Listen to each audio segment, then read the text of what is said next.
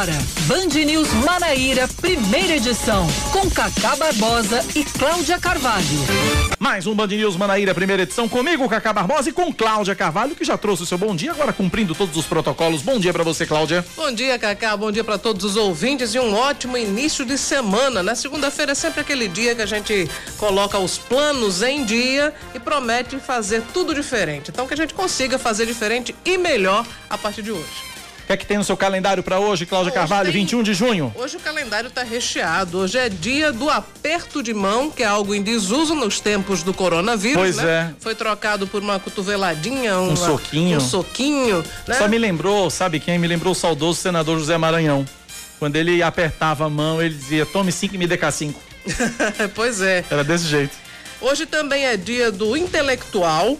Hoje é dia do mídia e também é dia do profissional de mídia, é dia internacional do yoga e é dia mundial do skate. Também é dia nacional de controle da asma. Muito bem. Então vamos aos destaques desta segunda-feira, 21 de junho de 2021. Vamos que vamos.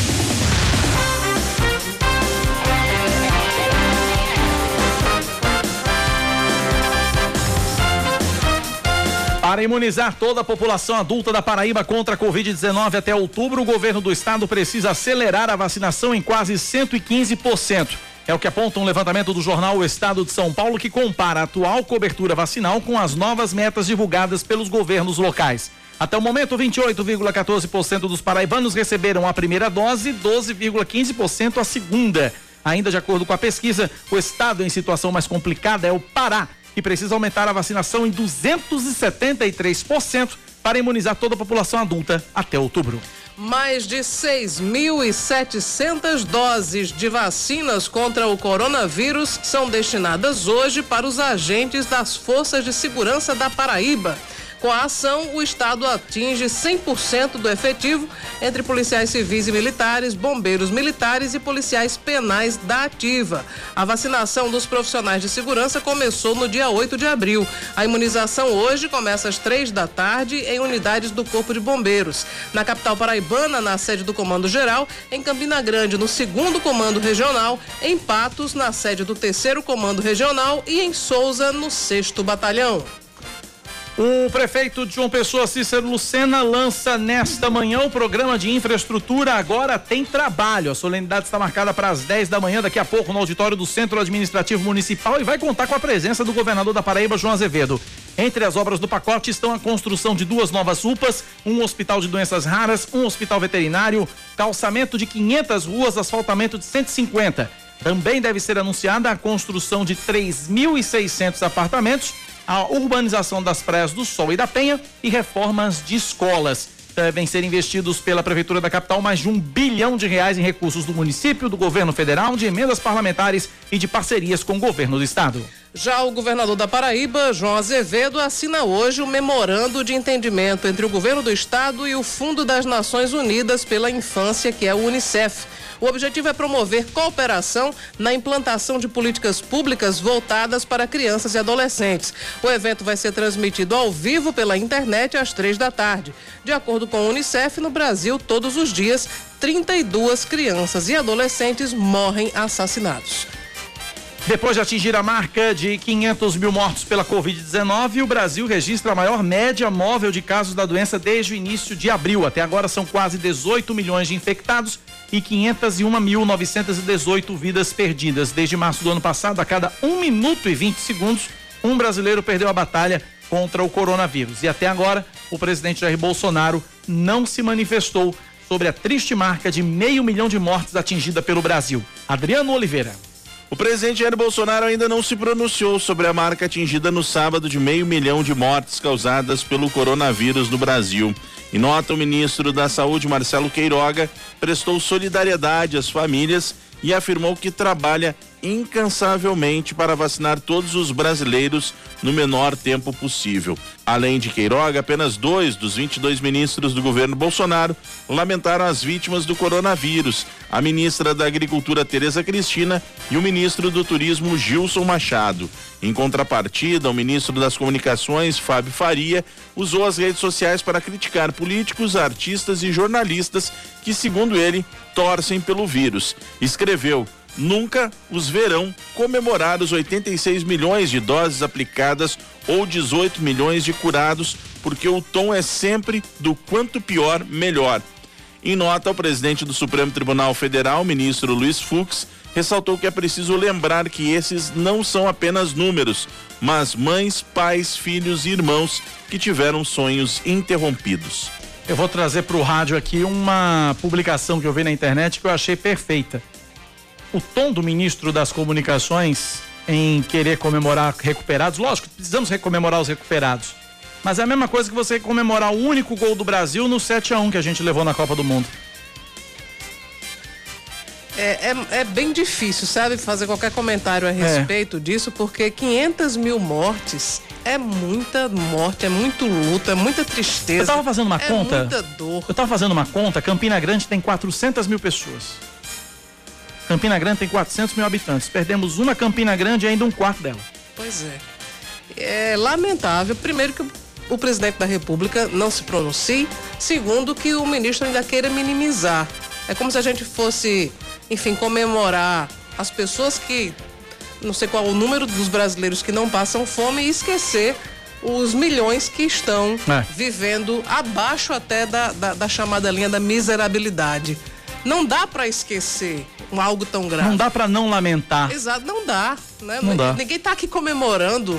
Não foi o tom da imprensa nem dos políticos, mas é uma marca Torcer, absurda, não. sombria, sinistra. E dizer que a imprensa torce pelo vírus, nós da imprensa, eu vou usar um termo aqui, me perdoe, nós da imprensa estamos nos cagando de medo de pegar esse vírus. Como todo mundo que tem juízo. Como né? todo mundo que tem juízo. Meu Deus do céu, eu saio de casa para vir para cá cagando de medo. Me perdoem o termo, mas é isso. Todos nós que temos um mínimo de consciência estamos morrendo de medo de pegar esse vírus. E aí vem um caba dizer que não, porque é, é, a imprensa está torcendo pelo vírus. Ah, pelo amor de Deus. É como se, que, se o governo quisesse que a gente não mencionasse esse marco terrível, né? Um, enfim, é, uma da, é a maior tragédia da a história. Maior tragédia da história. Sanitária e talvez a maior tragédia da história do Brasil. Pois é no relativo curto espaço de tempo, meio milhão de brasileiros morreram. Em um ano e meio. Pois é. Terrível. Vamos falar de esportes, Cláudia, com você. Vamos lá. Vamos trazer aqui a manchete do esporte, porque o Campinense é o campeão paraibano de 2021. A Raposa empatou ontem sem gols com o Souza no estádio Marizão, mas levou o título porque o, o, o dinossauro Uh, porque havia vencido o Dinossauro na quinta-feira no estádio Amigão por 1 a 0. O resultado quebra um jejum do Campinense de cinco anos sem levantar a taça de campeão estadual. De acordo com a Federação Paraibana de Futebol, essa é a vigésima primeira vez que a Raposa fatura o campeonato estadual. Ontem foi aniversário de Yuri Queiroga, foi o presente que faltou para Yuri Queiroga ontem, foi o Souza campeão paraibano. Pois é, o Souza perdeu uma ótima oportunidade, né, de deixar Yuri extremamente feliz e os torcedores todos, todos né, do, Souza. Souza. Pois é. 9:35 na Paraíba. Tempo. O inverno começou oficialmente à meia-noite e 32 minutos de hoje. O primeiro dia da nova estação em João Pessoa deve ser de sol entre nuvens pela manhã e pancadas de chuva à tarde e à noite.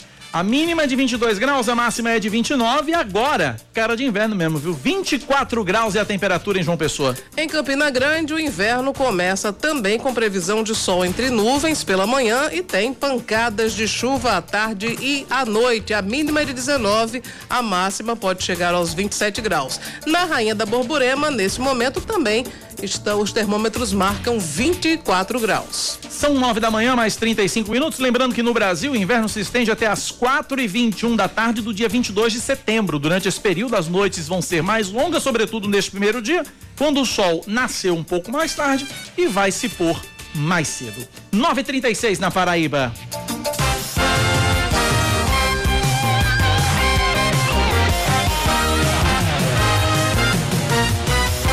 Você ouvinte interage com a gente pelo nosso WhatsApp no 9911-9207, 9911-9207, WhatsApp da Band News FM. Daqui a pouco eu trago as primeiras interações do programa de hoje.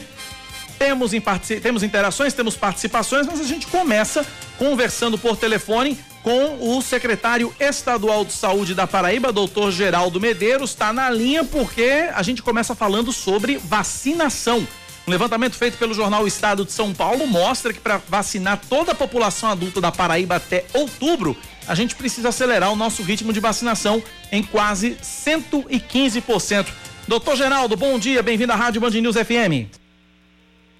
Bom dia, Cacá, bom dia, Cláudia e os ouvintes da Band News.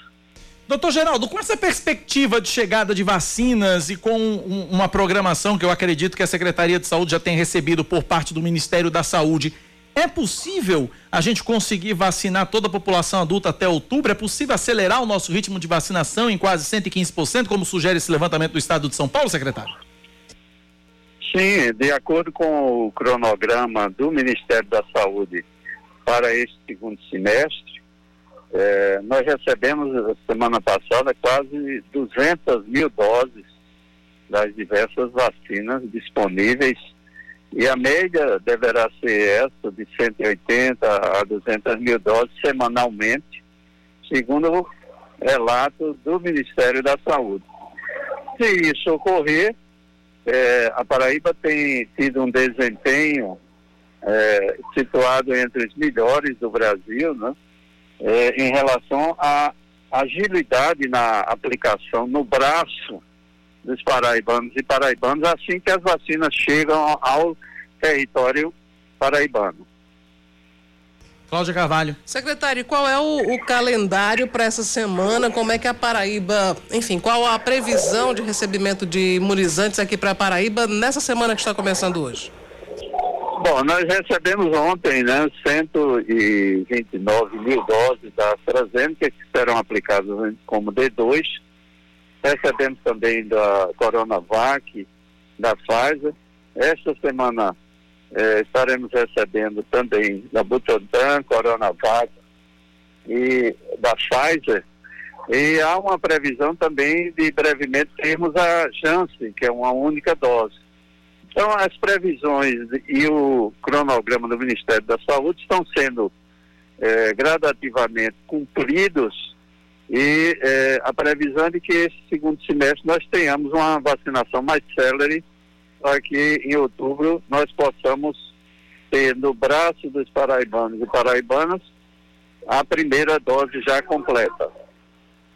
Doutor Geraldo, o senhor falou na, na chegada de, das vacinas, de, dessas vacinas, e uma delas o senhor mencionou, que é a Coronavac. Eu queria falar especificamente dela, porque é, eu vi no jornal essa, esse, esse, fim de semana é, que um, existe um plano de ação por parte do Ministério da Saúde para vetar o uso da Coronavac aqui no Brasil.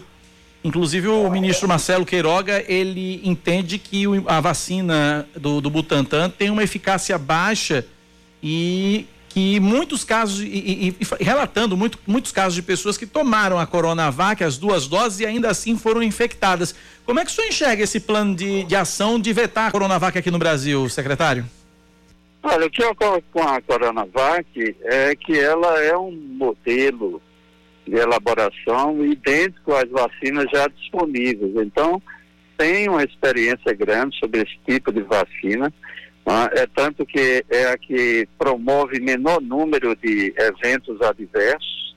As pessoas que usaram a Coronavac, a maioria não sentiram nada de evento adverso. Né?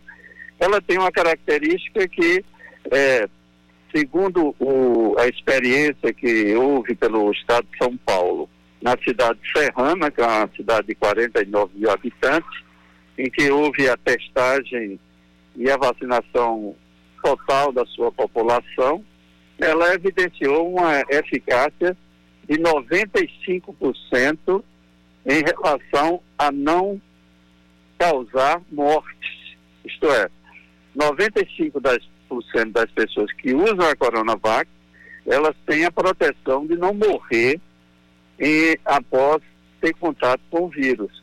Inclusive um pouco superior à própria vacina da Pfizer nesse trabalho de Então, isso mostra que é uma vacina segura, né, que tem qualidade, tem eficácia e efetividade. O que se observou é, é, em Serrana é que, é, em relação aos idosos acima de 80 anos, ela tem uma média de 30% de impedir de você ter a doença. Mas, quando você tem a doença, você tem um, sintomas leves o objetivo de qualquer vacina é evitar mortes e casos graves. E isso A Coronavac, até agora, os trabalhos têm mostrado que ela promove uma proteção de evitar mortes e casos graves.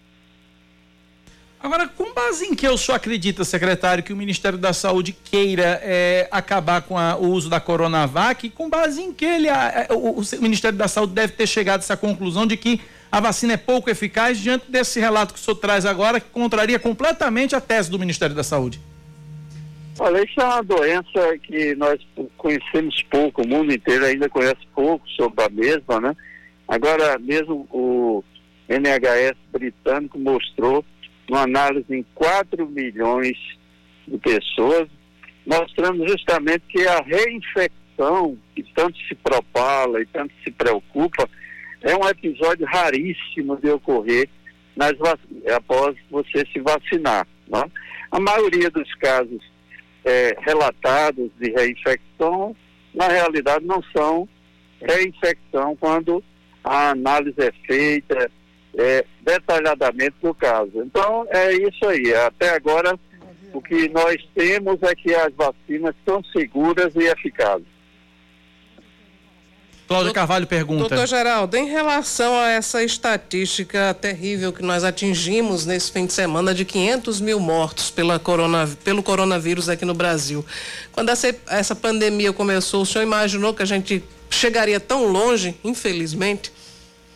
Olha, é, quando nós tivemos a primeira reunião no Palácio com o governador e o Ministério Público, é, já havia no Reino Unido um alto número de casos e eu fiz um cálculo aproximado, né, naquela época, logo no início da pandemia, de que haveria uma média de 2 mil casos diários de mortes no Brasil. E, infelizmente, foi mais ou menos o que a gente tinha previsto naquela época, logo no início da pandemia.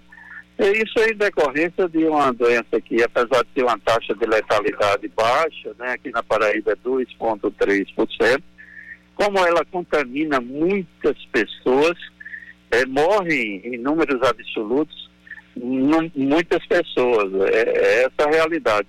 Associada às atitudes que é, ocorreram no Brasil, com, em que a vacina e a, a doença Covid-19 virou um fla-flu, né? isso é muito ruim, isso foi muito ruim para todo o país. E tudo, todo esse atraso na aquisição de vacina, né? associado também a uma parcela da população que não colabora. Né? Nós tivemos esse final de semana muita gente fazendo festa em bananeiras, em areia, dentro de casa, reunindo amigos e familiares, 30, 40 pessoas bebendo, rindo, gritando, né? é, cantando. É, tudo isso promove a propagação do vírus, além de em Campina Grande a comemoração do título estadual com a promoção de muitas aglomerações. Então, todos esses fatos contribuem para essa tragédia sanitária e o país como segundo país do mundo em que mais é, ocorreram óbitos. Doutor Geraldo, nós tivemos já algumas ondas, a gente está se referindo na imprensa, acho que é até uma convenção a uma terceira onda, mas de fato, se nós formos imaginar quantos ciclos já se passaram de, de, de altas de infecção, acho que a gente já passaria dessa, dessa terceira em um bocado. Mas, enfim, a pergunta é: é normal numa pandemia a gente ter esse, esses ciclos de, de, de contaminação, de elevação de contaminação? É, isso é normal e a história mostra isso, né? A gripe espanhola, ela foi assim em 1918, né? É, ela ocorreu a primeira onda, depois ocorreu a segunda onda com maior número de óbitos e a terceira onda também com maior número de óbitos. Então isso é o fluxo no, normal de uma pandemia, né? No Brasil tem uma característica que a curva descrita ela é distinta daquela que ocorreu nos Estados Unidos ou na Europa, em que ela é, a curva sobe, atinge um pico e cai pouco e recomeça com outro pico. Ela não faz aquele vale que ocorre habitualmente numa pandemia, como ocorreu nos Estados Unidos e na Europa. Mas é isso que ocorre. Nós ficamos num, num fator sustentado e depois sobe novamente e fica essa gangorra, né? É, de aumento e diminuição no número de casos, em decorrência principalmente quando as medidas restritivas flexibilizam, as pessoas acham que a, a pandemia acabou e voltam a deixar, deixam de usar máscaras, é, promovem aglomerações e é, se descuidam. É isso que o novo coronavírus quer. O, o presidente Jair Bolsonaro, ele disse no evento público que havia falado com um tal de Queiroga para que ele formulasse lá um documento desobrigando as pessoas que já se vacinaram a utilizar máscara. E aí a gente entra num problema maior, porque aquelas pessoas que. Como é que vai se provar que a pessoa está vacinada, vai andar com um cartãozinho mostrando eu estou vacinado e não preciso mais usar máscara? Essa medida, caso realmente seja posta em prática, e isso está gerando uma, uma, uma crise entre Queiroga e o presidente, onde é que a gente vai chegar, eh, doutor Geraldo, se não houver mais essa obrigatoriedade do uso das máscaras? O ministro Queiroga é um técnico, né? E com certeza ele não tem essa opinião. É, todos nós sabemos que mesmo você quando se vacina, né, 14 dias após a sua segunda dose, você é um potencial contaminador. Você pode apresentar na sua garganta e no seu nariz vírus que podem trans ser transmitidos para outra pessoa, mesmo você tendo se vacinado e estando assintomático, por isso que você deve continuar usando a máscara e, ao mesmo tempo, você tem de se proteger, porque mesmo vacinado existe um percentual de 55% das pessoas que, mesmo vacinadas, têm a doença numa forma grave. Então, por isso, é inadequada essa visão é, de descrédito do uso de máscaras após a vacinação. Conversamos, portanto, com o secretário de Saúde do Estado da Paraíba, doutor Geraldo Medeiros. Doutor Geraldo, obrigado pela atenção conosco, com nossos ouvintes aqui na Band News. Um forte abraço, até a próxima, secretário. Um abraço em todos. Obrigado pela participação. Tá aí, portanto, possibilidades, então, de que a, o ritmo da vacina deve aumentar aqui na Paraíba. Só depende Deus do quiser. Ministério da Saúde mandar as doses, né? Depende de ter vacina aqui, né? Esse é o grande problema, né? Esse é o grande problema. Não tem vacina para todo mundo. Até um ouvinte aqui me perguntou exatamente o seguinte: Cacá, é Humberto do Bairro dos Novais perguntando, querendo saber porque aqui na Paraíba só João Pessoa existe esse cadastro eletrônico. Não é? Campina Grande também tem o agendamento. Ele diz que está no grupo dos 48 anos, não consegue fazer o agendamento não sabe que horas começa o agendamento. A gente já falou aqui várias vezes que começa sempre às sete da noite do dia anterior. Para acabar rápido. É, acaba rápido, né? Coisa rápida, porque realmente é muita gente para pouca dose.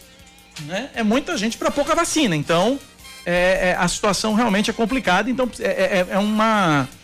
É uma prova, é, uma, é um teste de paciência, resistência e agilidade. Está lá na frente do computador, atualizando o site para conseguir uma vaguinha para agendar a vacina. Então é bem, é bem por aí mesmo. Lamentavelmente, temos poucas doses, temos muita gente para vacinar. Eu passarei por isso quando chegar, quando chegar na minha vez. Cláudia vai passar por isso. Aliás, eu estou passando por isso porque o, o, o, o, porteiro do meu prédio, seu Deda, inclusive encontrei seu Deda ontem, perguntei se já tomou vacina. Ele disse, não, não tomei não. Qual a sua idade? 55. Eu disse que já vai para estar tomada. Ele disse, ah, mas não tenho quem faça o agendamento para mim.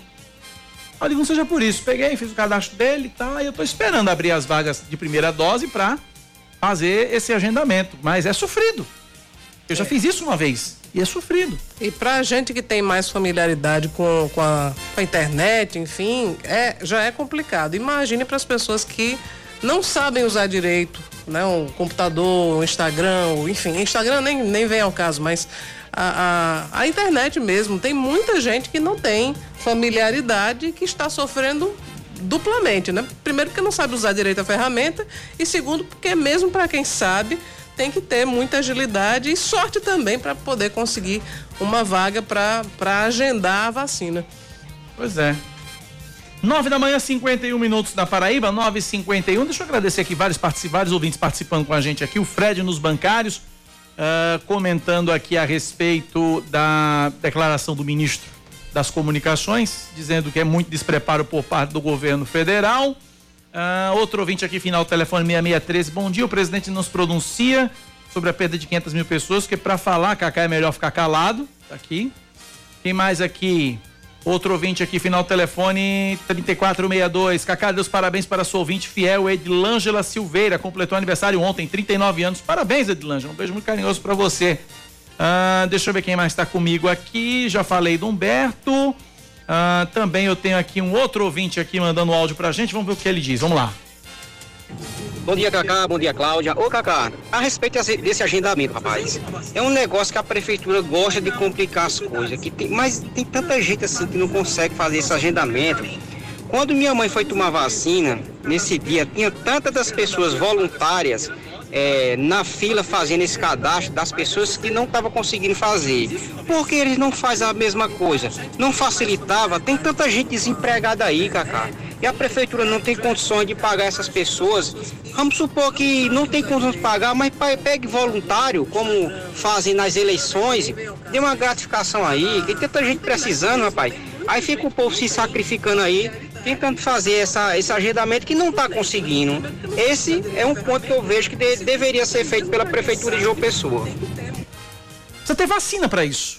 É, Você tem dose para isso. Esse pro... é o grande problema. O que a gente diz aqui sempre. O, não é, o problema não é o agendamento. O problema é que Nem não tem é vacina. Pessoal, né? Funcionário tem. Tem. O que está faltando realmente é a vacina suficiente para atender o público que quer tomar vacina. É, esse é o grande problema. Não tem vacina para todo mundo. Esse é o grande problema. Esse é o grande problema. Bom dia, Cacá e Cláudia. Que tristeza. É lamentável tantas mortes, tantas vidas interrompidas. Quero saber de Cláudia se esse presidente pode sofrer punição pelas informações erradas e pelas mortes do povo brasileiro. Marcos do Geisel.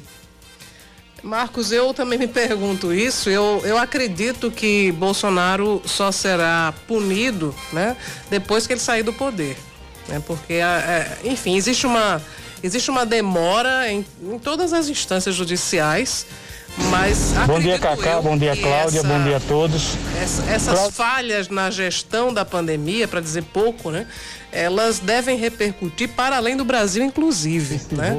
Ah, inclusive, tem, durante esse fim de semana, por causa dessa marca sombria que nós atingimos, do meio milhão de mortes pelo coronavírus, o, vários veículos de imprensa internacionais falaram sobre, até cobraram uma punição para o presidente Bolsonaro por parte da, das cortes internacionais. Então, eu acredito que o que a gente sempre vê aqui no Brasil, falando sobre a, a, o judiciário brasileiro, a gente sempre vê que as punições só vêm depois que o gestor deixa o cargo. É para um, um, guardadas as devidas proporções, mas, por exemplo, é, Luciano Cartacho, enquanto esteve no cargo, não teve condenação de contas? Teve? Não. Romero Rodrigues, enquanto esteve no cargo, também não teve condenação de contas. Ricardo Coutinho, enquanto esteve no poder, foi condenado por alguma coisa? né? Quer dizer, na verdade, a condenação de Ricardo, de Ricardo veio a reprovação de contas, né? Porque Ricardo tem questões criminais também envolvidas, que é a questão da, da Operação Calvário, que ele não sofreu nenhuma condenação até agora e, e provavelmente nem vai sofrer, porque já houve aí uma um, um, recurso que encaminhou parte do processo da Calvário para a Justiça Eleitoral. Enfim, é, é, é, é uma outra questão. Mas o, o A gente lembra aqui, que o ex-presidente Michel Temer também. Pois é, então é, é, há uma praxe aqui, porque há uma morosidade também da Justiça, talvez seja até uma morosidade conveniente de deixar para punir os gestores depois que eles já não estão com a caneta na mão. Pois é. 955. Mais um ouvinte perguntando também que a resposta é absolutamente a mesma. Bom dia, muita gente sem conseguir fazer o agendamento, porque não aumenta o horário e o número de agendamentos diários, porque não tem dose para todo mundo, né? É como o secretário Fábio Rocha falou aqui um dia desse. Você, por exemplo, tem 6 mil vacinas, você só pode oferecer 6 mil. Se você tem 8 mil vacinas, você só pode oferecer 8 mil. Então você só pode abrir 8 mil vagas de agendamento. E você não tem como agendar para ma mais para frente, porque você não tem a perspectiva da chegada de doses. Você não sabe quando vão chegar as novas doses. Então, é isso, gente. O grande problema, o, e aí ninguém está aqui defendendo prefeitura, não, porque a gente, quem, a gente já criticou a prefeitura, a gente já criticou a Secretaria de Saúde Estadual, a gente já criticou a Secretaria de Saúde Municipal aqui. Criticamos as aglomerações no começo da campanha de vacinação aqui, por isso que também foi criada a, a, a, foi criado o, o site para agendamento. O problema é que não tem vacina. É. Esse é o grande problema, a gente precisa entender isso. A, do, a quantidade de doses de vacinas que chegam aos municípios é muito pequena. É muito pequena. Infelizmente. Esse é o grande problema. Eu estou recebendo aqui, a propósito do, das dificuldades que as pessoas sentem para fazer o agendamento, eu estou recebendo da nossa ouvinte Juliana Lima um exemplo da Prefeitura de Fortaleza, que fez um mutirão para ajudar as pessoas a fazerem o cadastro Aí no programa. bacana. Pois é. A Prefeitura de Fortaleza, ela fez uma ação nos 27 centros de referência da assistência social, que são os CRAs, e também alguns outros órgãos públicos. Eh, foi anunciado então eh, que iria realizar o cadastro de pessoas que, que não têm familiaridade com o mundo digital. E outra medida para aumentar o número de cadastros foi também a busca ativa pelos equipamentos municipais. O cadastro das pessoas entre 18 e 39 anos foi aberto pela Secretaria Estadual de Saúde em março, mas parte da população não fez o registro na plataforma. A desinformação e a falta de acesso à internet são empecilhos e por isso a prefeitura decidiu colocar os equipamentos públicos, né, os CRAs, na verdade, com uma equipe lá para ajudar aquelas pessoas que é. não sabem usar a internet, têm dificuldade para fazer o cadastro. Bom dia, gostaria, se possível, nos ajudasse nos expedicionários. Ouvinte Adriana. É, passou aqui. Foi um, um buraco, tem uma cratera aberta há quase 30 dias na rua Luiz Lianz, em frente à casa 820. Já entraram em contato com a prefeitura, a prefeitura disse que o problema é com a Cagepa e a Cagepa até agora não respondeu. É, então tá aí, pedi a Cagepa aí, pedi a assessoria da Cagepa para ver essa questão. É, inclusive mandou um vídeo aqui, mas como não tem como a gente mostrar o vídeo, não tem como a gente abrir nem mostrar o vídeo, então fica só a descrição mesmo. É uma cratera próximo a um bueiro com a tampa de ferro, enfim. Tá feito o registro e a gente vai cobrar da Cagepa aqui um posicionamento. Pablo Souza, vacinei minha mãe e a- agora com a D2 e só consegui pelo site. É, o só o site. Aplicativo esqueça. Já falamos inclusive isso aqui, aplicativo esqueça, é o site. O site é o que é bacana mesmo para você conseguir agendar. Quem mais aqui tá comigo? 9911-9207, 9911-9207, mais ouvintes participando pra gente pro intervalo. Bom dia, Cacá. Sobre o agendamento, é um absurdo. É, tem até um, um certo comunicador criticando aquelas pessoas que não conseguiam fazer o agendamento. Então imaginamos então o seguinte, aquele pessoal, aquele vovô, aquela vovó que mora lá no sítio, lá no interior, que ainda não tomou a vacina, mas que já tem a idade para tomar. Esse pessoal geralmente mal sabe o que é um celular. Imagine proceder, né, tomar as medidas para agendar, que é um pouco complicado até para quem tem uma certa familiaridade com a- o equipamento. Não é isso? Então, os governantes deveriam pensar um pouquinho, um pouquinho nisso. A dificuldade das pessoas, dos idosos, é em, em manusear, em fazer esse tipo de, de agendamento. É, lembrando que essa ferramenta de agendamento só existe em João Pessoa e Campina Grande, né? Nos municípios menores, pelo menos que eu conheço. Não sei se outros municípios têm agendamento nesse aspecto, mas eu, pelo menos João Pessoa e Campina Grande tem. Nos outros municípios menores não tem isso, né? No sítiozinho lá não tem isso. Tem a zona rural de Campina Grande, que é um problema, mas, as- as- mas aqui na capital temos pessoas que o porteiro do meu prédio que não vacinou ainda porque não teve condições de não teve quem fizesse o agendamento. Eu que fui lá pela caridade fui lá e fiz. Tô tentando fazer esse agendamento para ele. Mas é, é como a gente falou agora aqui, é, é, a gente falou aqui a respeito disso. Bom dia, no meu caso, é que não consta que tomei a primeira dose, dia 28 vou ter que tomar a segunda dose. É impossível agendar sem constar a primeira dose. Aí você tem que procurar o PSF, a Secretaria de Saúde, gracinha dos bancários, para poder conseguir resolver esse problema de cadastro, tá bom? Vamos lá, mais um pra gente pro intervalo. Bom dia, Cacá. Bom dia, Cláudia. Bom dia a todos. Cláudia fez uma pergunta muito pertinente aí ao secretário Geraldo. Evidentemente, ele se esquivou de responder da maneira correta. O principal responsável por essas aglomerações, o, o não uso da máscara, é o presidente da República. Essa que é a verdade. Doa quem doer. Ele é o principal responsável por esse genocídio por essa tragédia que nós estamos vivendo no Brasil. É preciso que se tenha coragem de dizer isso. Um abraço. É, é impensável que num momento como esse, né, no, no, no marco mortal que nós atingimos, o presidente ainda esteja não apenas não usando, como incentivando as pessoas a não usar máscara, fazendo motociata, fazendo aglomeração. Realmente é, é aqui é sem independente de questões políticas, é uma questão de solidariedade, de humanidade. É impensável que qualquer pessoa, principalmente na posição que ele exerce, adote uma postura como essa diante da gravidade dos fatos e da dor de tanta gente. Isso é. É, é, é algo inominável. 10 e 1, intervalo. A gente volta já já aqui na Band News. Você está ouvindo Band News Manaíra, primeira edição.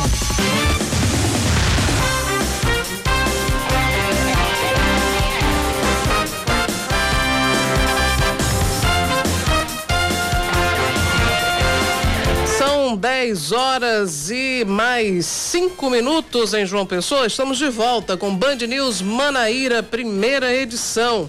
João Pessoa retoma hoje a aplicação da segunda dose das vacinas AstraZeneca e Coronavac contra a Covid-19. A vacinação vale para as pessoas que já atingiram o prazo de 90 dias da AstraZeneca e de 28 dias da Coronavac. O reforço da AstraZeneca acontece em 15 ginásios de colégios e também no IFPB em Jaguaribe. Já a segunda dose da Coronavac é aplicada na sede da FIEP, Federação das Indústrias do Estado da Paraíba, próximo ao pavilhão do chá, no centro da capital. O horário da vacinação é das 8 da manhã até as 3 da tarde. A Secretaria Municipal de Saúde alerta que as pessoas devem, antes de procurar os postos, realizar o agendamento pelo site vacina.joaopessoa.pb www.gov.br. O Sistema Nacional de Empregos de João Pessoa oferece esta semana mais 153 oportunidades de trabalho. Podem concorrer às vagas candidatos com os níveis fundamental, médio, superior e técnico. O destaque é para o cargo de auxiliar de logística, com 21 oportunidades, mas também há vagas para vendedor, costureira, médico, marceneiro, entre outras. Além de quatro oportunidades para alimentador de linha de produção e cinco para auxiliar de escritório, exclusivas para pessoas com deficiência. Os interessados devem agendar o atendimento pelo número 3214 1010 e também recebe mensagens de WhatsApp ou pelo site agendamento cinejp.joaopessoa.pb.gov.br. Mais um destaque: o Centro de Integração Empresa Escola está com inscrições abertas para jovens que procuram o primeiro emprego. O CIE oferece 100 vagas na área administrativa em João Pessoa, Bahia, Santa Rita, Campina Grande, Guarabira, Patos e Souza.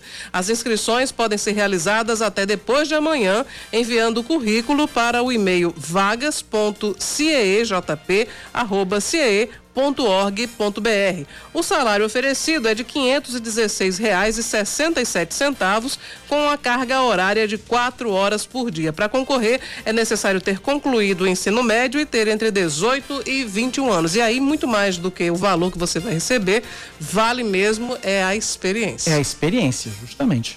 A rede de atenção às mulheres em situação de violência na Paraíba, coordenada pela Secretaria Estadual da Mulher e da Diversidade Humana e entidades parceiras, lançam hoje a campanha São João em Casa, sim com violência, não. A iniciativa é um alerta contra a violência doméstica durante o período junino. A solenidade transmitida via internet está marcada para logo mais às seis da noite. Mais um destaque, um destaque triste, sem perspectiva. Quase a metade dos jovens diz que se pudesse deixaria o Brasil. São pelo menos 47 dos mais de 50 milhões de brasileiros que têm entre 15 e 29 anos. Atualmente, de acordo com uma série de pesquisas, nunca foi tão alta no Brasil a proporção dos chamados nem-nem, aqueles que nem estudam nem trabalham. A maioria dos jovens ainda. Uh, pelo menos 70% tem dificuldades de encontrar trabalho e 51,9% enxergam o Brasil como um país pobre. Vamos falar de esportes agora, porque a organização dos Jogos Olímpicos de Tóquio autoriza a presença de público na competição, que tem cerimônia de abertura marcada para o dia 23 de julho. Daqui a um mês quase. Vai ser permitida metade da capacidade de cada local, desde que não passe de 10 mil pessoas por evento. Lembrando que somente moradores do Japão podem assistir à Olimpíada presencialmente, já que turistas estrangeiros foram barrados, já haviam sido barrados. 10 e 9 na Paraíba, 10 da manhã, 9 minutos. Um áudio me chamou a atenção aqui de um ouvinte. Eu vou colocar aqui, porque é, é, eu acho que resume tudo isso que a gente falou aqui agora. Vamos lá. Bom dia, Cacá Barbosa e Cláudia Cavalho. É, eu fico vendo as pessoas reclamando que não está conseguindo agendar, tem dificuldade. As pessoas precisam mais ajudar o próximo. Aqui mesmo no prédio onde eu moro em Manaíra, minha esposa já agendou para mais de 10 pessoas que não conseguia nem sabia mexer. As pessoas só precisam fazer isso, ajudar o próximo. A gente sempre está perguntando, já tomou vacina? Quando alguém diz que não, a gente pergunta por quê. E a gente sempre está tentando agendar para algumas pessoas que a gente conhece, próximo da gente. É só isso que as pessoas precisam fazer, ajudar o próximo e deixar de estar tá botando dificuldade nas coisas. É isso. É isso. Ajudar as pessoas, ajudar o próximo. É o que eu fiz com o porteiro do meu prédio, fiz com uma outra senhorinha que mora é, lá, lá, lá perto de casa, enfim. E assim a gente vai ajudando as pessoas, ajudando sempre o próximo. É, é, tem muita gente que tem dificuldade, como a gente já falou, e sempre que possível é necessário ajudar sim. Né, para que as pessoas possam ter acesso. O, o, secretário Fábio Rocha, ele fez uma comparação na última vez que ele conversou conosco, foi semana passada, acho que na, na quinta ou sexta-feira, ele conversou com a gente ao vivo aqui no Band News Manaíra, primeira edição, comparando essa situação a quando a gente. É claro que é, é, é uma, é uma comparação guardadas as devidas proporções. Quando a gente, antes do, da pandemia, queria ir para um show que tinha lugares limitados. É. Vamos dizer que tenha mil lugares. E aí não adianta, depois que preencher os mil lugares, não tem mais. Né? Então, por isso que muita gente reclama que o aplicativo não está funcionando, não está dando certo. Não está dando certo porque as, as doses de vacina são limitadas e uma vez preenchido não tem mais, não tem mais como, né? É claro que para um show você vai porque quer, a vacina você vai porque precisa, né? É claro que a gente sabe dessa, dessa grandíssima diferença, mas o processo né, de, de obtenção ou do ingresso ou da, da vaga para vacina é bem parecido. Bem parecido.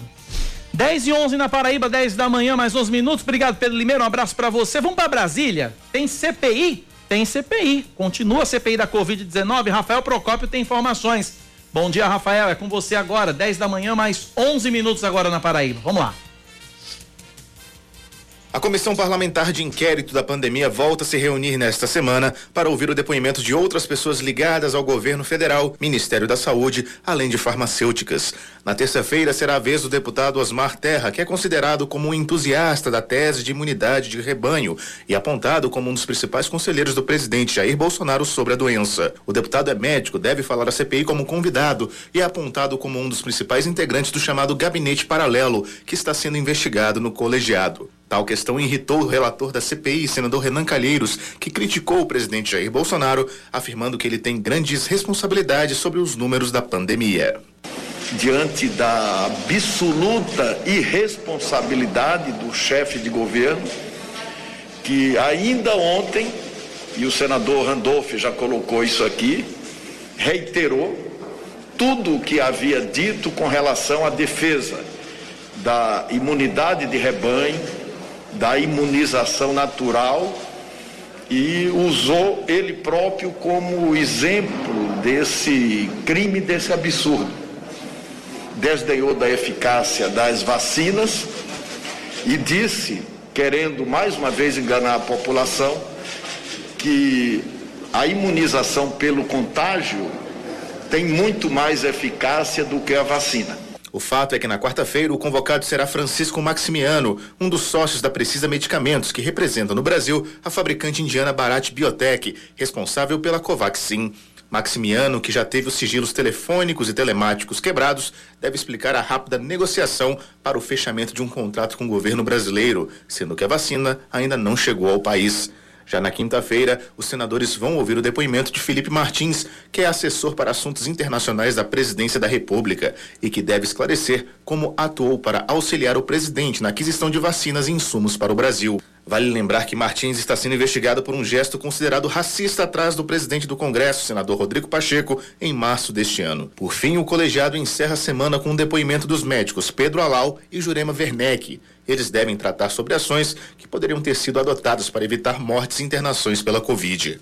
Na sexta-feira, o relator da comissão, senador Renan Calheiros, apresentou uma lista de 14 pessoas que passam para a condição de investigados na CPI.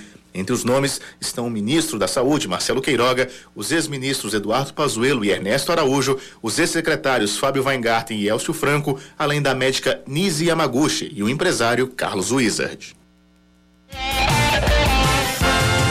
10 e 14 na Paraíba, 10 da manhã, 14 minutos aqui. Uh, faz muito sentido o que o ouvinte falou referente a ajudar o próximo, mas tem que ficar claro que essa função é do Estado, garantir saúde, segurança e educação, e somos desrespeitados em todos esses pilares.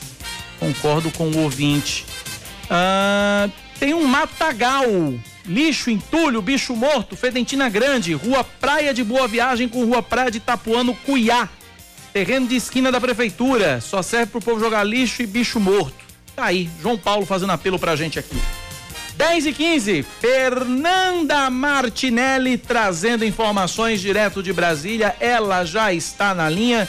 Fala com a gente agora, direto da capital federal, nesta manhã de segunda-feira. Para parlamentares paraibanos e o presidente do Senado, Rodrigo Pacheco, reunidos para discutir a reforma política. É você, Fernanda, bom dia. Oi, Cacá, bom dia a você, bom dia a todos os ouvintes. É isso mesmo. Os parlamentares foram o deputado Efraim Filho, líder do Democratas, o, de, o senador Veneziano Vital do Rego, vice-presidente do Senado, e o deputado estadual é, Ricardo Barbosa, agora presidente da UNALE, né, que é a União das Assembleias Legislativas. Semana passada ele veio aqui em Brasília para tomar posse e o assunto dessa reunião com o Rodrigo Pacheco foi justamente para falar sobre a reforma política. Existe uma expectativa em torno dessa reforma que já vem sendo há muito tempo discutida no Congresso Nacional. Houve uma mini reforma que fez algumas alterações, mas ainda muito aquém do esperado diante de todos os debates. Essa reunião serviu justamente para tratar sobre pontos dessa reforma que pode começar a ser debatida no Congresso Nacional a qualquer momento deputado Efraim Filho falou sobre esse encontro e aí depois da fala do deputado Efraim Filho, eu vou falar mais ou menos quais estão sendo os procedimentos em relação à reforma política no Congresso. Vamos acompanhar. Tivemos em audiência com Rodrigo Pacheco, ao lado do senador veneziano Vital, do deputado estadual Ricardo Barbosa, para tratar dos temas da reforma política. Quais as principais mudanças, o que se tem discutido, porque a partir do ano que vem já se preparam as regras né, e também as estratégias da formação dos partidos, da formação das legendas. Por isso, mais do que nunca, foi importantíssimo né, que a gente ouvisse do presidente do Senado, Rodrigo Pacheco, que é do Democratas, do meu partido, né, quais são os planos e intenções do Senado para a reforma política rumo às eleições do ano que vem. Pois é, agora vamos falar sobre quais são os planos e intenções do Senado. Como a reforma política ela vai se dar através de uma PEC, precisa de um tempo para que possa ser é, tramitada, debatida, discutida e que possa ser analisada e votada pelas duas casas, tanto pela Câmara quanto pelo Senado da República. O que é que acontece? Como não tem esse tempo hábil, porque teria que ser votada ainda esse ano, já que as eleições acontecem no ano que vem, aí a Câmara dos Deputados está realizando o debate em torno de uma mudança no Código Eleitoral. Vão ser pequenas mudanças, eu tive a oportunidade de conversar com a relatora dessa, desse projeto sobre essas mudanças no Código Eleitoral, a deputada Margarete Coelho, do Piauí, e ela disse que são pequenas mudanças que vão ser feitas para atender é, as eleições do pleito do ano que vem, mas que a reforma política mesmo ainda deve demorar um pouco mais para ser analisada. Existe uma cobrança por parte dos partidos, muitos partidos perderam espaço diante de alterações que foram feitas, para as eleições desse ano que vem. Então, há uma cobrança muito grande de que haja uma reforma eleitoral ampla, mas eu acredito que para as eleições de 2022, o que vai ser mesmo é, colocado em prática são essas mudanças no Código Eleitoral, mudanças tímidas em relação a partidos e também ao processo como um todo. Muitas pessoas têm dúvida em torno da questão do voto impresso, que foi uma proposta, que é uma proposta que causa polêmica, porque algumas pessoas são favoráveis, outras contrárias, dentro dessa reforma no Código Eleitoral, não vai se falar em voto impresso. Então, acredito que até a eleição do ano que vem não há nenhuma alteração, todo o processo de votação vai acontecer como já vem ocorrendo durante esses últimos anos. O voto impresso entra na discussão realmente da PEC, da reforma política, da reforma eleitoral. Então, também é uma das coisas que só deve ser é, ampliada para as eleições de 2024 para o ano que vem não vamos ter muita muitas novidades, mas claro, os partidos e líderes partidários já começam a se movimentar para articular de que forma cada legenda vai se comportar caso realmente aconteça uma reforma política. Com vocês, Cacá e Cláudia. Obrigado, Fernanda Martinelli, pelas informações direto de Brasília. 10 da manhã, mais 19 minutos, 10 e 19. A gente segue com o nosso noticiário local. Quando você queria falar rapidamente sobre o PSB, é isso? Exato. Vai explodir, eu acredito, nos próximos dias aí um, um assunto bombástico no PSB da Paraíba. Isso porque o ex-governador Ricardo Coutinho, ele tem dado entrevistas e, enfim, as pessoas ligadas a ele também já têm falado sobre uma eventual candidatura de Ricardo Coutinho ao Senado Federal. Só que aí faltou combinar com a direção do partido, né? E ah, o, o presidente do nacional do PSB, Carlos Siqueira, tem dito que o partido não vai discutir as eleições 2022 esse ano, que a discussão vai ficar para o ano que vem. E, inclusive, que a pauta que mais interessa ao partido nesse momento é a eleição de deputados federais.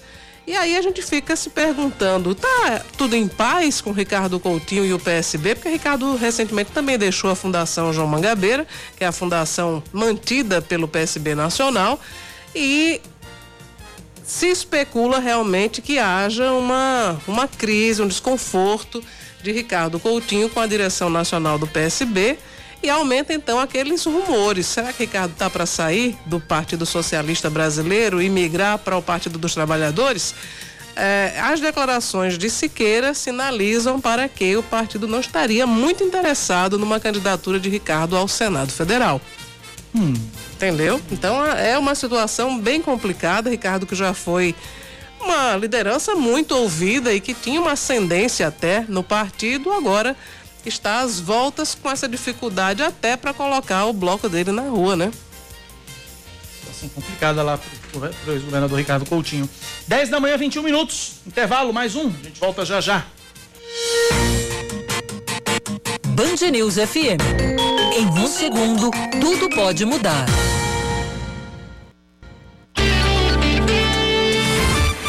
Você está ouvindo Band News Manaíra, primeira edição.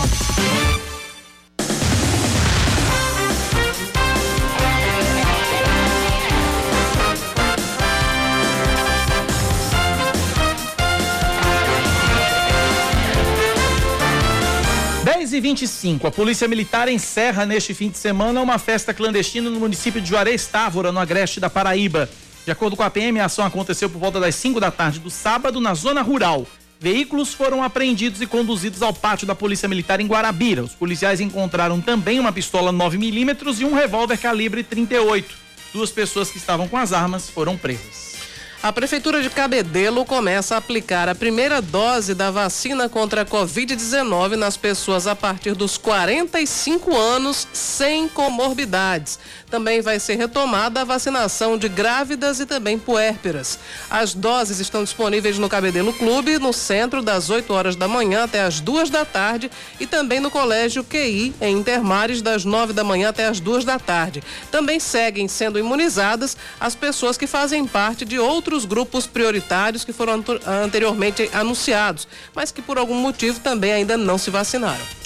O memorial à Bíblia, às margens do Açude Velho, em Campina Grande, é alvo de vandalismo no sábado à noite. Câmeras de segurança registraram a chegada de um homem que colocou uma bomba perto da porta do monumento. A explosão causou danos à estrutura do memorial. Até agora, ninguém foi preso.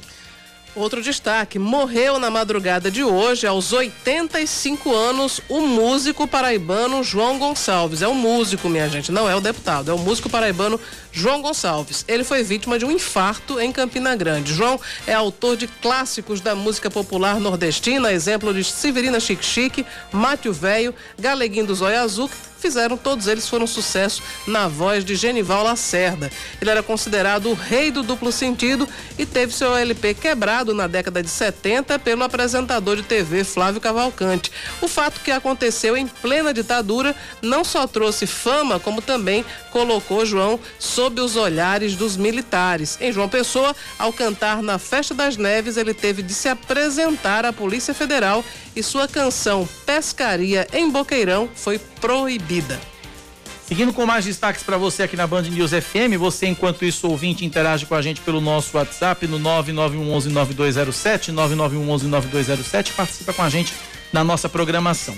O advogado especialista em direito eleitoral, Alberto Rolo, afirma que Jair Bolsonaro não cometeu nenhuma irregularidade e não fez campanha é, antecipada no evento realizado em Marabá na sexta-feira.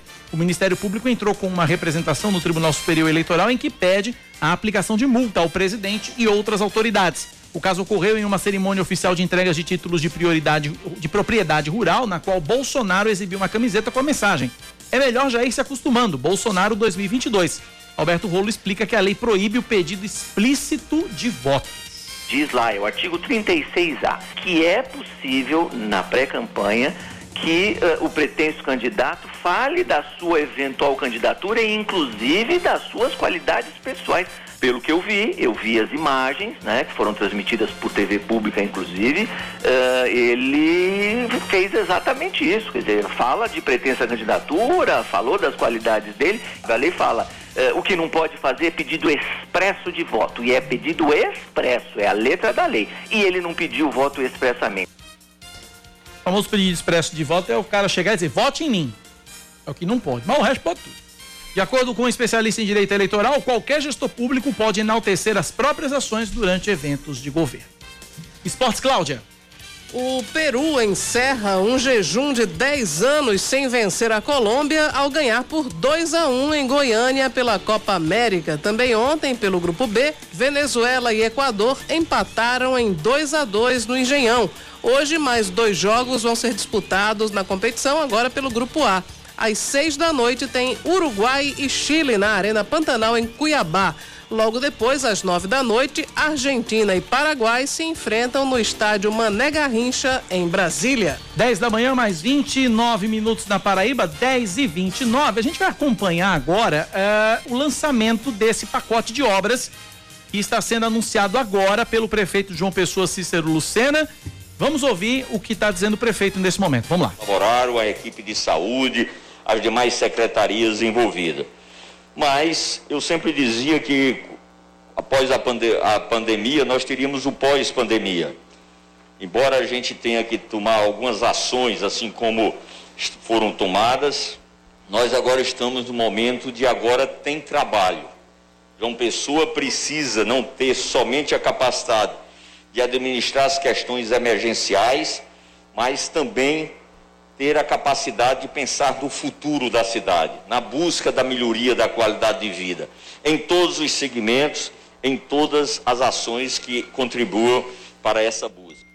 Por isso que eu tenho a alegria de dizer que estamos, nesse momento, iniciando uma nova fase na cidade de João Pessoa. E aqui vai o, poderia ser diferente, meu agradecimento a todos que estão nos ajudando nesse projeto. Começa pela própria equipe, né, que mesmo nesses quase seis meses de gestão, de transição, de dificuldade, eles nos permitiram a trabalhar, juntar projetos, avançar nesses projetos e nas conquistas, e hoje nós temos esse dia simbólico para que a gente possa avançar em favor da cidade de João Pessoa e cuidar daquilo que é mais importante, que são os seus moradores. Por isso que o Agora é Trabalho ele tem uma visão não só de obras em si, mas o benefício que essas obras trazem para a população. Em itens importantes e também numa dimensão bastante significativa para a cidade de João Pessoa. Será mais de um bilhão de reais que vai participar todo esse projeto em todas as suas áreas. Aproveito para também registrar a presença do vice-prefeito Cabedelo, Messi Lucena, da primeira dama de João Pessoa, Laura Emília. Alegria ter vocês aqui também com a gente. Então, nós começamos, governador, com o calçamento de 500 ruas. O senhor foi, entre tantos cargos que lhe honraram na vida, o senhor foi secretário dessa cidade também. E se lembra que nas ruas, em todo canto, todo mundo que não tinha uma rua pavimentada, ele dizia: ah, mas consta na prefeitura e minha rua não é calçada. Nesses seis meses fizemos um levantamento de todas as ruas da cidade de João Pessoa. As que são asfaltadas, as que são pavimentadas em paralelepípedo, bloquete e as que estão ainda em terra. Esse levantamento nos permitiu algo em torno de 5 mil ruas.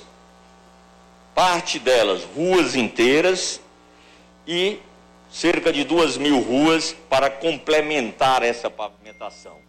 E aí nós estamos iniciando um projeto exatamente de calçar as ruas no maior número possível, mas nesse momento estamos lançando 500 ruas a um custo de 160 milhões de reais, que é recurso que já temos na Prefeitura de João Pessoa. Estamos no contrato com a Caixa Econômica de 100 milhões também para esse ano, para que exatamente a nossa demanda possa ser concluída e já iniciando os projetos, que inclusive peguei parte com autorização do governador, projetos de ruas que a Suplan tinha levantado, para que a gente possa fazer juntos o mais rápido possível essas 500 ruas na cidade de João Pessoa.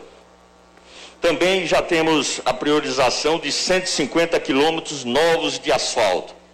Não poderia ser diferente, priorizando as vias que nos proporcionam a melhor mobilidade urbana, com, por onde passa o transporte coletivo, recuperando outras ruas, ampliando eh, avenidas, larguecendo e, consequentemente, dando uma melhor qualidade é, na solução desses problemas.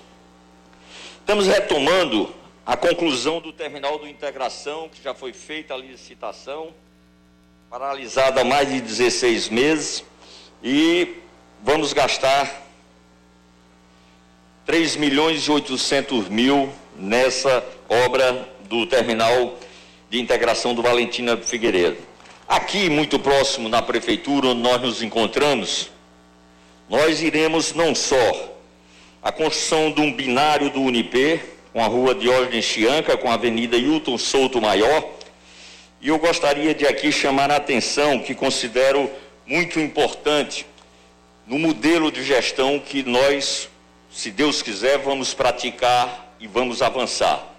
Aqui é um gesto da bancada federal, de parte da bancada federal e, sob a coordenação do deputado Efraim, colocou emendas de praticamente 20 milhões. Alguns parlamentares colocaram é, essas emendas de 20 milhões para que a gente faça um túnel aqui na frente da prefeitura, atravessando a Hilton Souto Maior, e também vamos fazer a requalificação de toda Hilton Souto Maior um projeto estruturante, aproveitando esse viaduto aqui que nós temos no Cristo e permitir a interligação entre os bairros que se fazem tão necessário na mobilidade urbana. Na mesma, na mesma forma, nós também vamos dar início ao Parque Jardim Três Ruas. E além da equalização das ruas com a sua melhor, seu melhor fluxo, com a urbanização, com árvores, com um parque, nós estaremos coroando esse, esse projeto com uma parceria com o governo do estado, que vai, juntos com a gente, é, fazer ah, o viaduto ou uma ponte que liga as três ruas à cidade universitária, ajudando na mobilidade da Sérgio Guerra em, dos bancários. Aí ó, o projeto que foi elaborado, apresentamos o governo do estado, o governo já alçou e o governador já assumiu esse compromisso dessa parceria com a prefeitura de João Pessoa.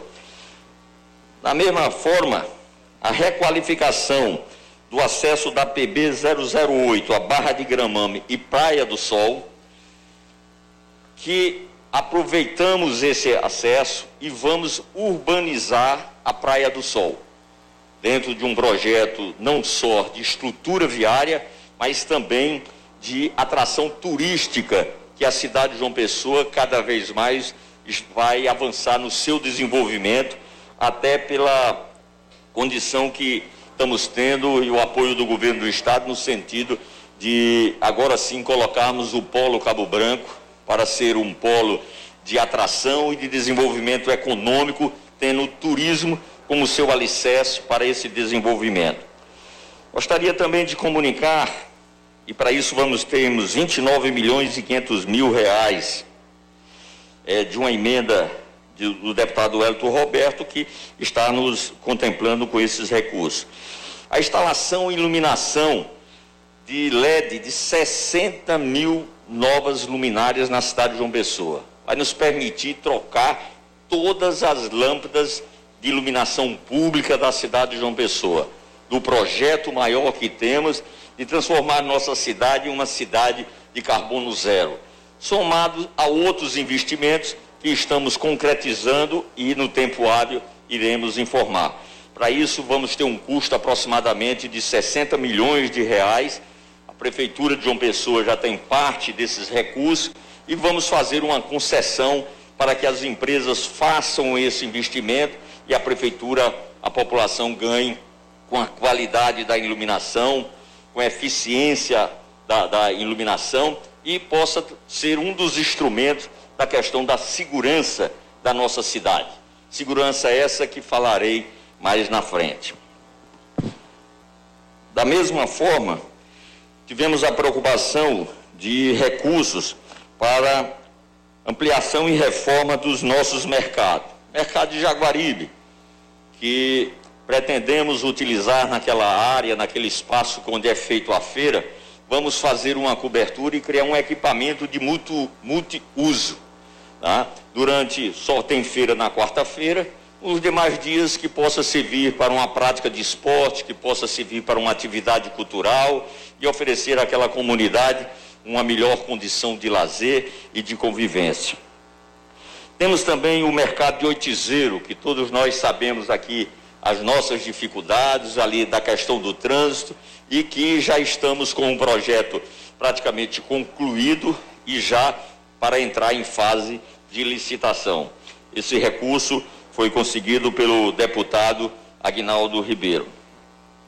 Temos ainda o mercado do Castelo Branco, bairro dos Estados, o mercado central e o mercado do Rangel, que são contemplados com esses 28 milhões de recursos já que temos o, o empenho feito no Ministério. Da mesma forma, vamos, já está praticamente toda licitada, 32 escolas por que, governador? Quando assumimos em 1 de janeiro, nós tínhamos uma prática e voltamos a, a, a fazê-la de garantir vaga na escola para todas as crianças do município de João Pessoa. Para isso, nós conseguimos aumentar em cerca de 12 mil alunos. Saímos de 62 a 63 mil alunos para 74 mil alunos na rede municipal. Obviamente que precisávamos ampliar os espaços físicos. Umas que estavam em andamento, paralisadas, que as construtoras não queriam dar continuidade, é, nós tivemos que fazer o distrato de muitos desses contratos, fazer uma nova licitação e graças a Deus já em vários lotes vamos começar a dar ordem de serviço já essa semana e na próxima semana. Isso representa é, cerca de 47 milhões de reais na aplicação da reforma dessas escolas. Bem como vamos construir seis novas escolas, é, cada uma de 800 alunos, onde nos ajudará a exatamente garantir qualidade nas instalações da nossa escola, para que elas possam é, ofertar tudo aquilo que os nossos alunos precisam. Para isso, são cerca de 30 milhões de reais que vamos gastar nessas novas é, seis escolas. Mas também, embora não seja obra, mas sendo uma ação social, uma obra social, eu gostaria de dizer que estamos em processo de licitação, governador, para aquisição de todos os computadores para os professores, para as nossas escolas e mais de 40 mil tablets para os alunos da rede municipal. É importante dizermos isso porque nós não queremos apenas garantir vaga nas nossas escolas. Nós queremos garantir uma educação que enfrente algo que parece que está na consciência de alguns, mas naqueles que têm responsabilidade não está. Porque em canto nenhum do mundo está escrito que a educação pública tem que ser pior do que a particular. Nós vamos buscar eficiência, trabalho, dedicação, para que a educação pública do município de João Pessoa seja igual ou melhor do que a educação particular. Até porque estamos, já estamos atuando no convênio com a Google, da plataforma Google Sala de Aula, que é utilizado em cerca de 90% das escolas particulares no município de João Pessoa. Na área de saúde, nós vamos cobrir 100% geograficamente a cidade com seis UPAs. Hoje temos quatro, vamos para seis, para ter uma cobertura de UPA na demanda, na necessidade da cidade. Da mesma forma, vamos construir as unidades básicas de saúde para que a gente possa também acabar com o que se chama nessa área de área descoberta para 100% de atendimento de PSF. É um compromisso meu que fiz na gestão passada, renovei durante a campanha e estou praticando a solução com esse anúncio. Também gostaria de dizer que nos bancários nós vamos construir um complexo de doenças raras.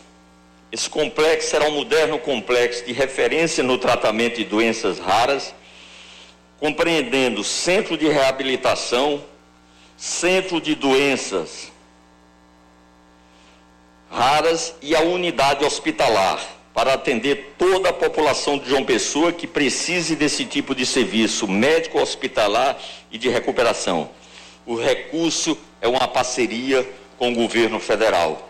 Já estamos iniciando com a parte da prefeitura a construção e esperamos firmar o início no parte do governo, sim que nos for repassado o recurso para assim fazermos.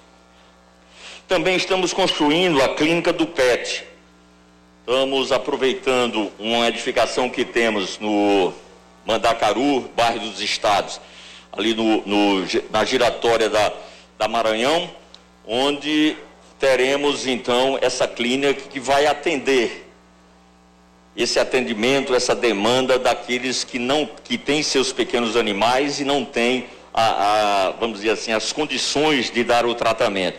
Quero registrar aqui que esse custo desse hospital será de 3 milhões de reais e vários parlamentares apresentaram emenda para nos ajudar nesse projeto do, do centro é, da, da, clínica do, do, PET. Então é importante e espero que esse ano ainda a gente possa botar para funcionar, inclusive com emendas de parlamentares para aquisição é, do castramóvel e fazer o atendimento que é uma demanda muito grande hoje na cidade de João Pessoa.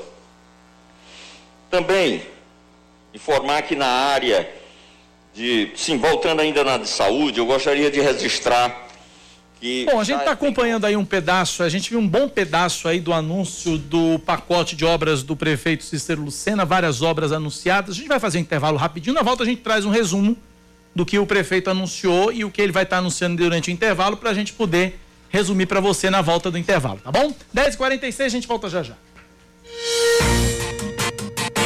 Band News FM. Em um segundo, tudo pode mudar.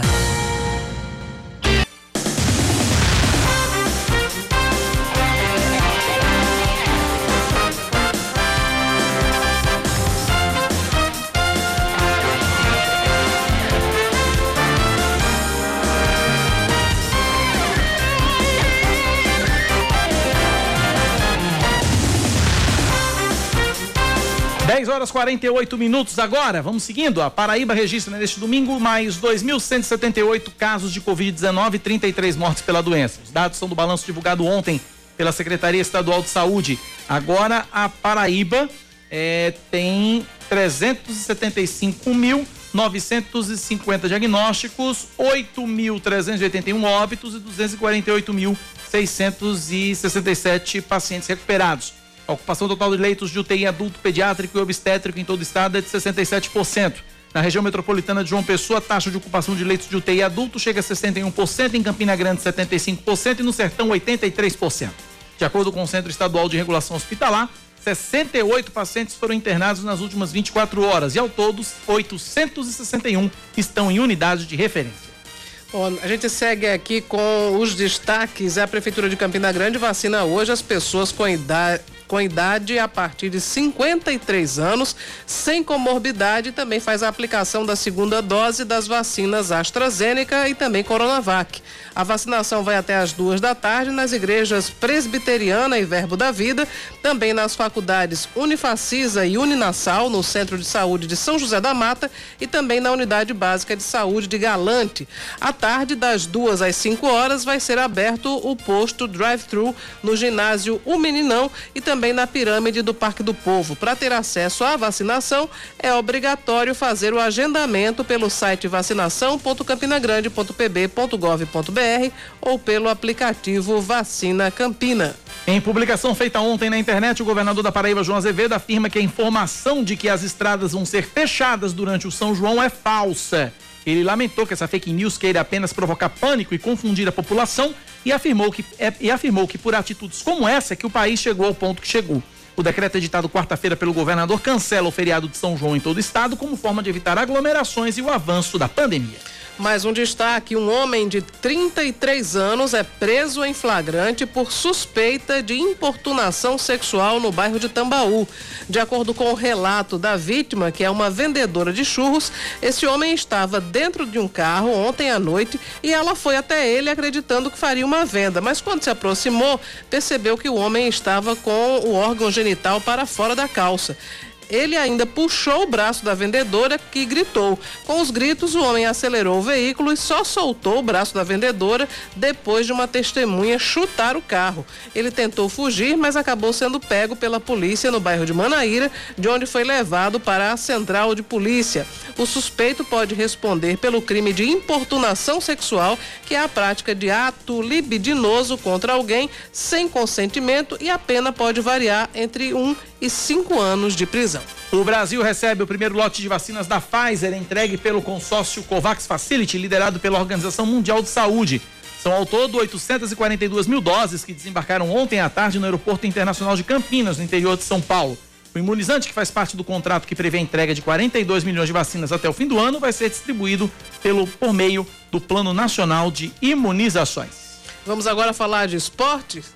Em mais uma disputa com Lewis Hamilton, Max Verstappen vence de novo na Fórmula 1 e quem traz as informações é Luiz Fernando Ramos. A terceira vitória de Max Verstappen no Mundial de 2021 da Fórmula 1 foi a sua mais emocionante. No Grande Prêmio da França, o piloto da equipe Red Bull acabou utilizando uma estratégia diferente dos carros da equipe Mercedes. O desgaste de pneus foi maior que o esperado, mas a Red Bull foi a única a arriscar com Verstappen uma estratégia de duas paradas. Ele liderava a prova, caiu para o meio e precisou recuperar 20 segundos para Lewis Hamilton, que assumiu a ponta nas últimas 20 voltas. No final, ele cruzou a linha de chegada com uma vantagem de quase 3 segundos sobre Hamilton. A ultrapassagem pela vitória foi feita na penúltima volta. Sérgio Pérez, da equipe Red Bull, completou o pódio na terceira colocação. No Mundial de Piloto, Verstappen abriu mais vantagem, tem 131 pontos contra 119 de Lewis Hamilton. O terceiro colocado é Sérgio Pérez com 84 pontos. O Mundial da categoria continua no próximo domingo com o Grande Prêmio da Estíria no circuito de Red Bull Ring. Temos mais uma prova do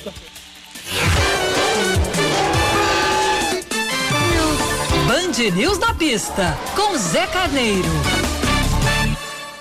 Olá, ouvintes.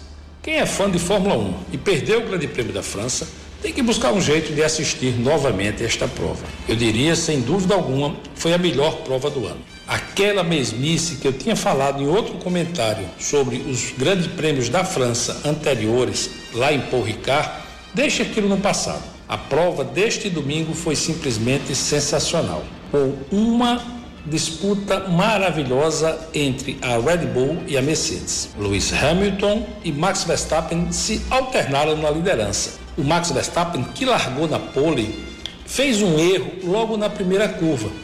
O carro escapou de traseira e, para corrigir, ele teve que ir um pouco fora da pista. O Hamilton, que não é tolo nem nada, aproveitou de imediato e assumiu a liderança. Max Verstappen, mas se manteve firme na prova sempre tirando proveito da velocidade das retas do seu motor Honda do Red Bull. E assim foram até as trocas de pneus. Acontece que a Red Bull usou uma estratégia que muita gente estava apostando que iria acontecer, que foi o undercut, Ou seja, eu já expliquei aqui também em outra coluna. Ele entrou antes do que o Hamilton para tentar, nessas voltas que ele estava com pneus novos, fazer tempos melhores e voltar na frente do Hamilton. Foi exatamente isso que aconteceu. Porém, ele precisou fazer a segunda troca de pneus antes do final da prova e saiu na perseguição do Bottas e depois do Hamilton, passando o piloto inglês a poucas voltas do final. Quem também fez uma grande prova foi o Sérgio Pérez, levando a Red Bull a fazer um pódio com seus dois pilotos, pois o Max Verstappen chegou em primeiro, o Hamilton em segundo e o Sérgio Pérez em terceiro.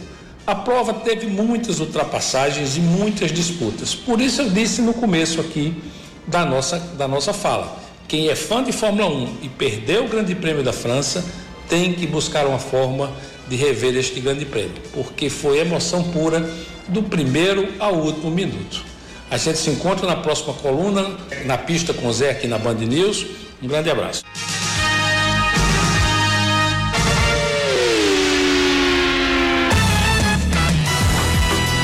São 10h55. Nesses cinco minutos finais, vamos tentar resumir aqui, Cláudia Carvalho, o que foi que o prefeito Cícero Lucena anunciou. É, anunciou um hospital de doenças raras. Isso. Também reforma nos mercados públicos. E aí até causa surpresa, né? Porque, por exemplo, o mercado de Jaguaribe, ele passou por uma reforma não faz tanto tempo, foi na gestão de Luciano Cartacho mas o prefeito atual, Cícero Lucena, está anunciando então que não apenas o de Jaguaribe, mas Oitizeiro, Cruz das Armas, enfim, vão passar aí por, por Mercado da Torre, vão passar por reformas também, né? É, essa ação que a prefeitura está anunciando em conjunto com o governo do estado é um pacote total de, de obras que soma aí em torno de um bilhão de reais. Outra notícia que a gente já havia antecipado aqui é, na semana passada é a construção de um hospital veterinário público é. municipal que deve ficar lá no bairro dos Estados. Samara Gonçalves me trouxe uma lista aqui de um monte de coisas que ela ouviu aqui e colocou. Uhum. Troca de 60 mil lâmpadas, pavimentação de ruas, compra de mais de 90 mil tablets. Aí é a promessa de campanha, né? Detalhe, a promessa de campanha desde 2012, quando se disputou aquela eleição de 2012, ele prometia comprar os tablets construção, da, construção de uma clínica PET, pronto, a implantação do prontuário eletrônico, a volta do medicamento em casa, credenciamento com clínicas de diagnóstico por imagem, 800 apartamentos no Cidade Verde 2, novos chamamentos de empresários para construir mais de 3 mil residências, programa de reforma para cerca de 2 mil casas, a entrega do título de posse desses imóveis, a rotatória do Geisel, a nova ponte do Valentina, né, aquela ponte ali, Mangabeira Valentina, que é onde alaga ali, né? a reconstrução da calçada do Cabo Branco, que a erosão levou, retomada das obras das falésias. Ah, e aí ele falou também o seguinte, olha, é, ele, ele, ele, ele, reforçou a importância da parceria com o governo, 61 milhões de reais em projetos de mobilidade urbana, ligação bairro das indústrias Cidade Verde, Cidade Verde, Bahia, Santa Rita, PB 008 Mangabeira. São algumas ações aqui que o prefeito Cícero Lucena anunciou nessa live. Pois é, muita obra, né? Chama atenção realmente, é uma, é uma série de, de obras que estão sendo anunciadas. O hospital veterinário já passou a ser clínica, né? Já diminuiu aqui para clínica, é, que foi anunciada. Virou clínica PET, né? Clínica PET, exatamente. Aí é, é uma um prédio da prefeitura que estava sem uso no bairro dos Estados, que vai ser utilizado então para esse equipamento. Lembrando que o, o, deputado federal Rui Carneiro havia anunciado um milhão de reais para justamente para um hospital público veterinário, mas sendo uma clínica PET, recebe o recurso do mesmo jeito, né? É. é talvez seja só nomenclatura, né? Talvez é importante dar um passo inicial nesse sentido, né? Porque a saúde dos animais também é importante, até porque os animais podem transmitir doenças aos seres humanos e nós temos uma, uma população muito grande de animais abandonados que precisam também passar por, esse processo de castração para que a gente não tenha aí um, enfim, uma, uma, proliferação indiscriminada desses animais que também estarão adoecendo, sofrendo e transmitindo doenças aos seres humanos. 10 da manhã, 59 minutos. Cláudia Carvalho, é um K, é um B, é um? Ossi, acabou. Ponto final no Band News Manaíra, primeira edição. Você está na TV hoje, Cláudia? Estou na TV hoje. Hoje, Cláudia Carvalho, junto com Gerardo Rabelo, a partir do meio-dia, no programa Muito Mais. Cláudia que comanda o quadro Muito Mais Política, vai Vamos estar levando as novidades. essa- falar sobre esse, esse pacote de obras, vamos falar sobre a crise do PSB, vamos falar sobre as queixas do deputado Valber Virgulino, já com os auxiliares do presidente Jair Bolsonaro, e também vamos falar sobre aqueles políticos que estão já engajados na caçada ao Lázaro Batista, né? Que é aquele serial killer que está sendo procurado por centenas de policiais. E alguns lá em políticos. Go- lá em Goiás, mas tem dois políticos que estão prometendo fazer a diferença e eu vou mostrar os vídeos hoje. Não Muito bom, imperdível. E às quatro da tarde. Agora vai. Agora vai. E às quatro da tarde, Brasil, gente, Paraíba comigo, na tela da Band TV Manaíra, canal 10.1 digital João Pessoa, 7.1 digital em Campina Grande. Cláudia, até amanhã aqui na rádio. Amanhã Até cedinho eu tô amanhã. aqui. Seis da manhã, Cláudia chega às 9h20. Boa, é, um bom dia para todo mundo. Obrigada pela audiência. A gente volta amanhã, se Deus quiser. Valeu, gente. Tchau, tchau. Você ouviu Band News Manaíra, primeira edição.